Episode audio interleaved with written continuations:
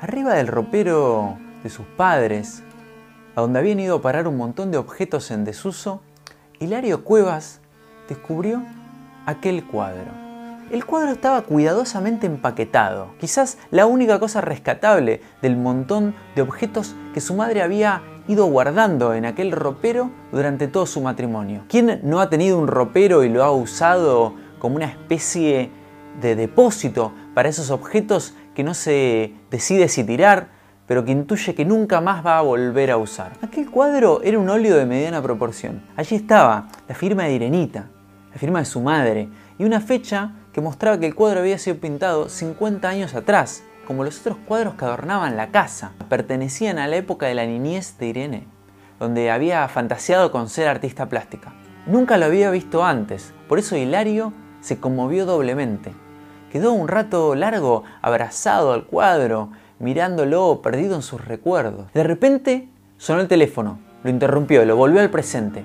Cuando llegó para atender, ya habían colgado. Cuando volvió a su cuarto, vio que la pared frente a su cama era el lugar ideal para colgarlo. Así lo voy a poder contemplar todas las noches.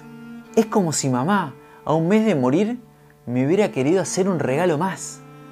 Hilario dedicó la última hora de aquel viernes a mirar el cuadro con enternecido detenimiento. Observaba los detalles. El cuadro mostraba una casa de estilo Tudor con dos pisos, cuatro ventanas.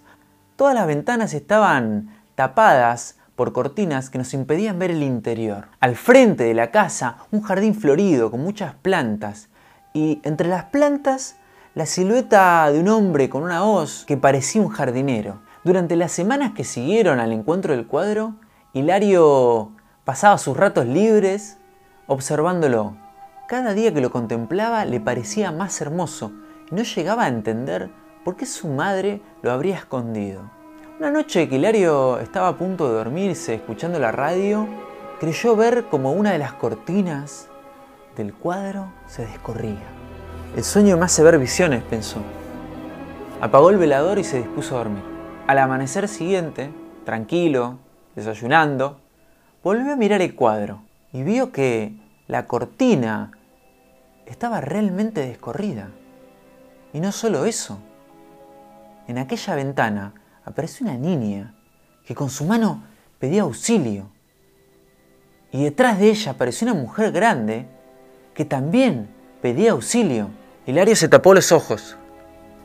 Me estoy volviendo loco quizás.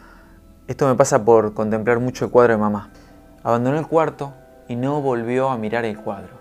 Esa noche de regreso a su casa, Hilario decidió dormir en la sala. Acomodándose en el sofá, se prometió no volver a ver el cuadro hasta la mañana siguiente. Sin embargo, cerca de la madrugada, se despertó de repente. Estaba todo transpirado. A pesar de que hacía mucho frío, había una temperatura de ambiente muy baja, tenía la necesidad impostergable de contemplar el cuadro. Cuando ya estaba frente a frente con el cuadro, lo observó detenidamente. Muy mala idea. Ahora eran tres las cortinas descorridas. Estaba la niña y la madre pidiendo auxilio en una, un niño pidiendo auxilio en la otra, y en la restante había un hombre. Todos pedían auxilio con señas, en sus caras el horror, en la de Hilario también. Con los ojos cerrados, agarró el cuadro y lo descolgó, lo arrojó contra la cama, tapándolo contra el acolchado, para no volver a ver nunca más esas imágenes que lo perturbaban. Respiraba fuerte se puso a pensar. Rápidamente agarró su abrigo, su bufanda y salió a la calle. Debo saber si esa casa existe o existió y a quién le pertenece. Y de esa manera, Hilario se encaminó al barrio de la infancia de su madre. Hilario estaba tan nervioso que las aproximadamente 80 cuadras que lo separaban del barrio de su madre los hizo casi sin darse cuenta. Ahí estaba, en el barrio de Irenita, el barrio que había visto a su madre en su infancia y su adolescencia. Lo recorrió varias veces hasta encontrar la casa que su madre había pintado. Allí estaba, frente a él. Había pasado dos o tres veces sin darse cuenta. Claro, la casa estaba muy cambiada, no era la misma del cuadro. El tiempo había pasado, 50 años no pasan en vano. Era la misma casa, pero lógicamente envejecida y con bastantes refacciones. El jardín delantero ya no existía y se podía ver en la fachada un cartel que decía Jardín de Infantes. Hilario se acercó a la puerta, tocó el timbre insistentemente. Nadie atendía. Claro, era domingo. Cuando Hilario estaba por irse, escuchó que alguien se acercaba. Era una señora mayor. Hilario se acercó a ella e inventó una historia. Necesitaba sacar información sobre la casa. Le dijo que estaba buscando a los dueños de esa casa porque cuando era chica su madre era amiga de ellos y que como su madre había muerto quería contarles. La señora abrió los ojos y se le acercó lentamente. A la familia, sí. Hace 50 años viví una familia aquí. Es cierto. Pero no se mudaron. Se murieron. En realidad fueron asesinados de una manera muy violenta. Nunca descubrieron al criminal y la casa permaneció vacía por mucho tiempo.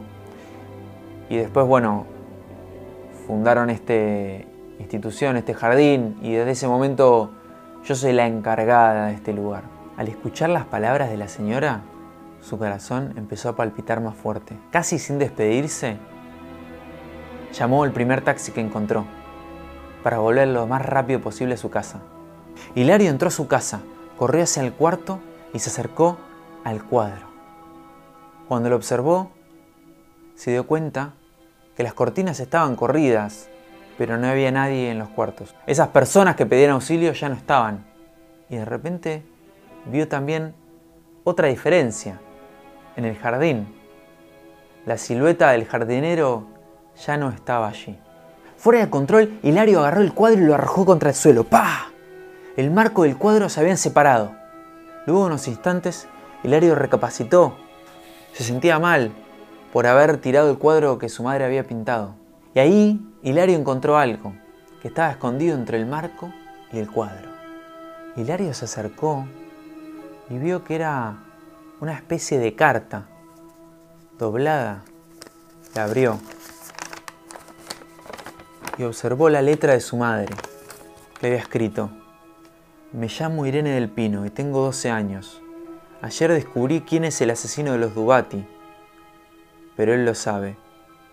Y me amenazó que si hablo, me va a matar. Me dijo, estés donde estés, si alguien se entera de esto, te voy a matar, con la misma arma que asesiné a tu amiga y a su familia. Voy a abrirte la garganta en dos. Le pido a Dios que me ayude a callar y espero que se haga justicia algún día. Irenita, el jardinero.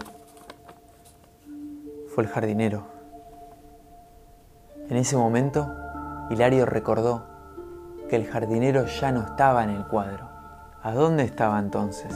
Hilario escuchó paso detrás suyo, y lo único que escuchaba era su respiración y el palpitar de su corazón, cada vez más fuerte, como un tambor, como una música que presagiaba algo horroroso. De repente Hilario ve que en una de las paredes se proyecta como un espectro la sombra de una hoz.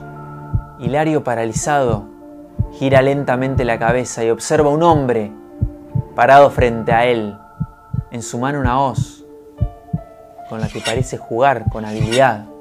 Lo mira fijo a los ojos. Es el jardinero, es el asesino y es de verdad. El jardinero da un paso, da otro paso. Por, favor, por favor, se lo ruego, se, lo ruego, no, no, no voy a decir nada, no, no voy a decir nada, se lo, ruego.